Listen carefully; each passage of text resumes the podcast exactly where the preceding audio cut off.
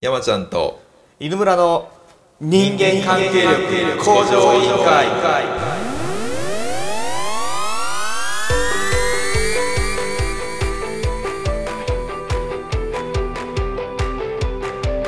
この番組は仕事も家庭も恋愛も全てうまくいくストレングスファインダーとサイグラムを利用したポッドキャストです。どうぞお楽しみください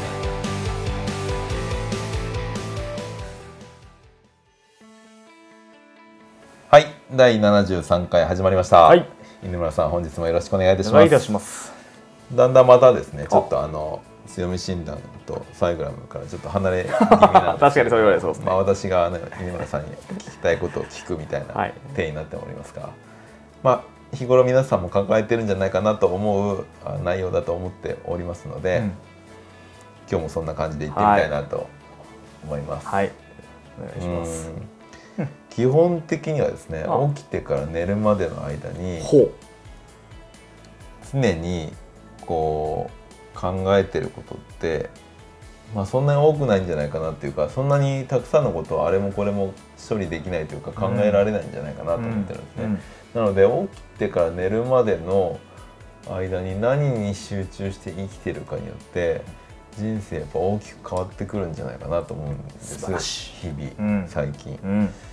うんなのでできるだけ無駄なことは考えたくないなと思うので、なんか本当にもう秘書さんみたいな人がね、うんうんうん。欲しいなと。はい。もう全て僕のこの生きていく方向性とかこういう考えで会社は進めていくからっていうもうスケジューリングは僕の思考のスケジューリングはその人に任せて、うん。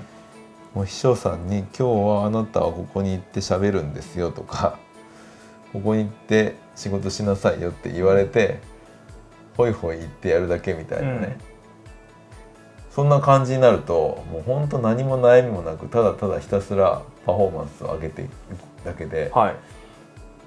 すごい人生が加速するんじゃないかなと思うわけなんですけど、はいそうだと思います。そういう方がいない時に、うん。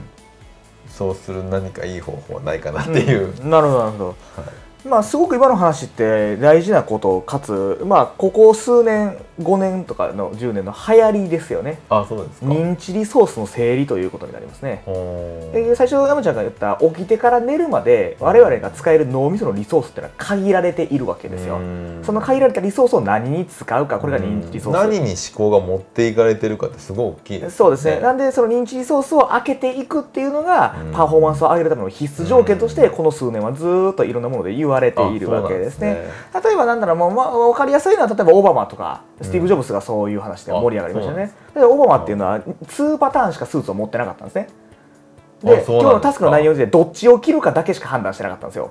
でご存知の通りスティーブ・ジョブズっていうのは同じようしかいけないですね。っていうのは服何着るかに臨時リソースを使えなくなかったからですね、そこそんなに時間かかる問題なんですか、ね、かかります、かかります、うん。なぜかというとそういうものを全てかき集めないとできないぐらい大きな決断が彼らにはあるからですね。大統領と世界一の企業の代表ですから。そういうもう本当に一瞬たりともそんなことに気を取られていたくないそう。だから可能な限り全ての臨時リソースをかき集めるということを彼らはやっていた。もちろん僕らがそこまでする必要があるかどうかは別ですが。うーんただそれ自体に意味があるからこそそうしているわけですよね。なのでその先ほどおっしゃった、うん。まあ、タスクを渡していくとか誰かに、うん。えー、人たちを一緒に任せるっていうのもまあ一つ手ですが、うん。えーもっとも分かりやすいのがまずはその選択する機会自体を減らしてしまえばいいですね。うん。今のがそう。うんうん。着る服毎日決まってるんやったら考える瞬間がそもそもないので,、そうですね。認知リソースを使うことはうんないわけじゃないですか、うんであとはその覚えておくっていうのと判断するっていうのは別のリソースになります。うーん記憶しておくのと、うん。その判断するっていうのは、同じ脳の処理ではあるんですが、うん。また別のタスクではあるので、どっちも結構負荷高そうですね。そうです。なんで両方もちろん削っていくことになるわけですね、うん。うん。で覚えている必要があることっていうのは、うん。覚えている必要がなくすればいいですね。うん。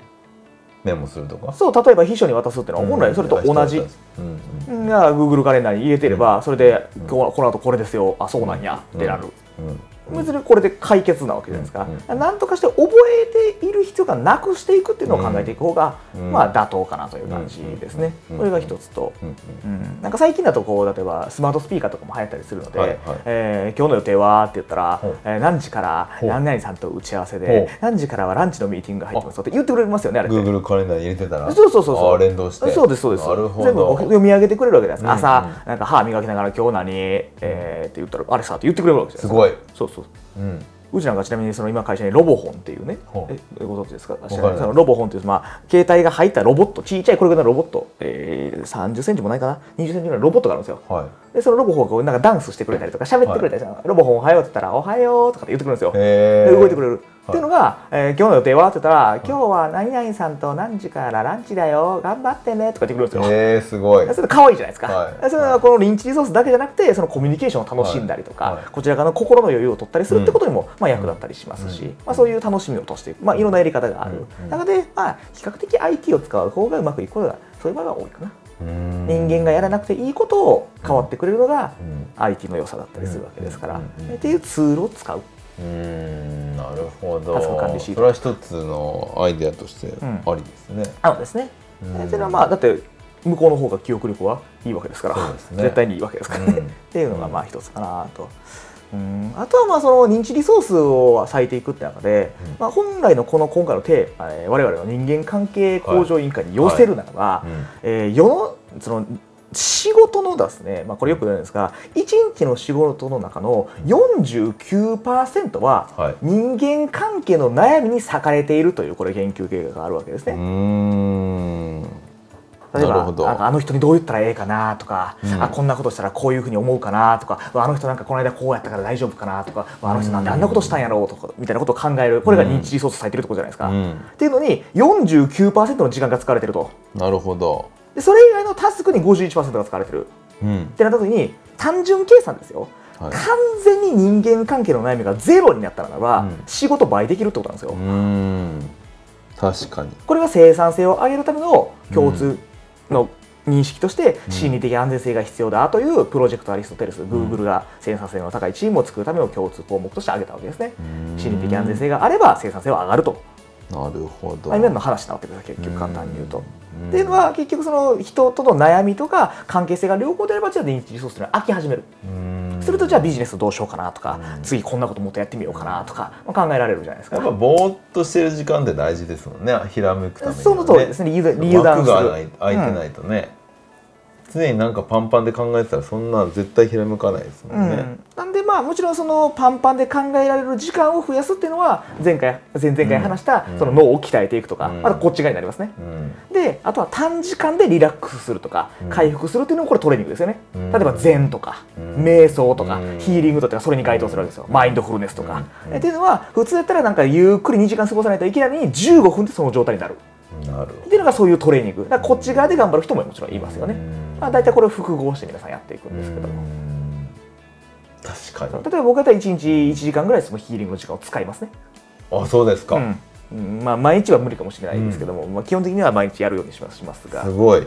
1時間。うん、実際は50分ぐらいですけど、家で？うん、家か、えーオフィスか。どうしても。そんな静かになる空瞬間がありますか？家族がいる中で。トイレとか。ほー。しゃあないね。そこしかないんで赤ちゃんいるし。ほで会社とか。ーはい。あとはもう最悪どうしても時間がなかったら移動中の電車とか。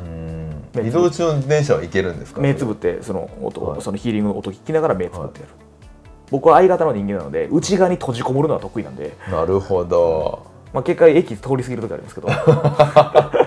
まあこれしゃあないですね。ご愛嬌って感じです、なるほうん。どまあ、いろんな方法はありますが、うん。まあ、こんなんはなんか自分に合うやつからやっていかれるっていうのがいいかもしれないですね特になんかあの突発的なことにもすごい感情を持っていかれるというか、うん。そのね緊急対応しないといけないの、うんまあ、クレーム的なこととかが本当に嫌ですうん。ね、まあ、余裕がないからですよねそれって、うん。持ってかれるっていうのは余裕がないから、うん。もうもうパンパンやから何かあったらすぐパーンってなってしまうわけじゃないですか。で例えばこれって経験おられると思うんですがなんかすごい忙しくなる時ってありますよね。そのお仕事に関して例えばそれに家庭のことが入ったりとかなんか組合なんか会合のこととかうん。自分が所属している団体とかのことがなんか全部重なってめっちゃ忙しい時期とかってあったりするじゃないですか。その時大体もうイライラしたりとかするじゃないですか。うん。っていうのが急になんか 2, 2個ぐらいポーンと終わったりする時ありません？うんうんでめちゃくちゃ暇になるじゃないですか。はい。なんかめっちゃ余裕あるみたいなはいなるじゃないですか、それ結局負荷かけてうん。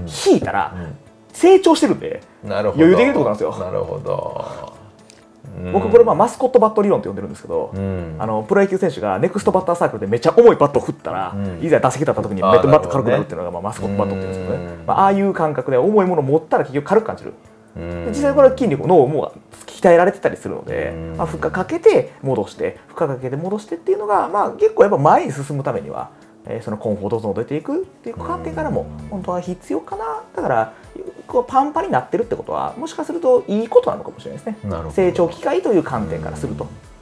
でもたまに負荷かけすぎて、うん。全てがいい加減に処理ししちゃう人いますよね。います。あれすごく残念な感じですよね、まあ、それもったいないですね。成長の場をなんか逃してるというかね、それはまあ諦めてしまった。急になんかもうええわってなっちゃってるわけじゃないですか。うん全てがなんかいい加減になってうん信用がなくなるみたいなね、まあそういうことが人生の中で多分あるとは思います。ゼロってことはないと思うんですけど、うんまあそれを繰り返してる方はちょっともったいないなと思いますよね。うんなるほどあとその逆にそのねあの覚えておく方とその決断の方の疲れるのもすごく実感する瞬間があったりとかして、買い物とかたくさんしたらすごい疲れますよね、はいはい、すね。あれも買い物も決断の連続じゃないですか、うん。なんかもう帰ってきてぐったりするなみたいな、そうですね。だからあんまり買い物好きじゃないあんまり買わん物欲をものはそもそもあんまはないいんですけど、まあないからね。う。ん。それで好きな人はね、それで回復するわけですから、別にいいわけですけど、ね。あ買って元気になる人いますか？いますよ、全然。あ。それでストレスが解消される方もいるし。すごいまあそもそもなんかお金をそれ何ですか？私ケチなんですかねそれ、うーんケチってことはないと思いますけど、まあ、お金を消費することによってストレスを発散する方もやっぱりいらっしゃるじゃないですか。浪費ってやつですよね。別にこれギャンブルとかと何も変わらない愉わけですけど。快によう使わないん。ですかねうん私が、まあ、そこはちょっとまた別の課題だあリリソースの問題というよりは別のテーマかなという感じはしますが、すごい買ったりしたら疲れるなみたいな、うん。まあそれはそうだと思いますね。何か意思決定。選んでるんですよね。こっちとこそれがいいかなとかまあ逆にその完全にフィーリングだけで買い物できる人っていうのはその疲れはないですよね。思考を一切通さない。まあって言われて欲しい買うっていうんやったらどうしようかな。いやこれ使ったらこんだけ得してでもこのお金稼ぐのにこんだけやるしでもこれ家持って帰ったらこれぐらいは使えるからこれぐらいどうせ飽きて使わなくなったらこれ邪魔になってこうしてこうなったらでもこうしてこうなってこれこれしたらこの人に調整せなあかんな。とか考えると面倒くさいですよね。これが認知リソース。考えてます、うん。だからリソースでまあを使ってる。そういう考え方はしないけど、あの後悔しないかなってそう例えばね。うん。っていうのはリソースを使って後悔しないかどうかだけの選択を常に考えてます、これよくある方がリソース疲れって言ってうーって悩んだ結果買わないで買えるってやつですね、でも大体直感通りになるんですそうですね。パッと思った時には買えばいいんですよ、うん。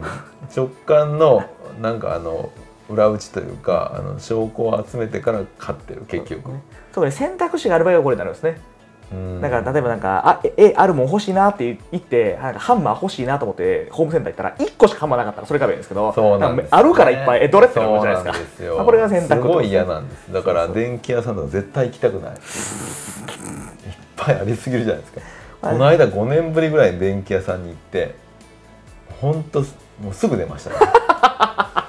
これは無理だと思ってはい、でなんかもう本当電気屋さんコンサルみたいな人欲しいな自分の思いだけを伝えて、うん。それはあなたにはこれですよって言ってまあ、くれる人それがまあ本来ね店員さんなんですけどね。うん。まあこれはちょっと店員さんのスキルレベルにもよってきますんでまああれですがね。ねはい。まあという感じで、はい、あの 話がちょっとあれでしたけどそうですね。まとめとしてはどうですか、まとめとしては、まあまとめとしてはやっぱりその人間関係っていうのを、まあ、あの良好にしておくと、まあ、認知のリソースっていうのは飽きやすいよっていうのは、まあ、人間関係向上委員会的にはあるかなと思いますなるほどねです。ね。はい、ということで第73回でした、はい。ありがとうございます。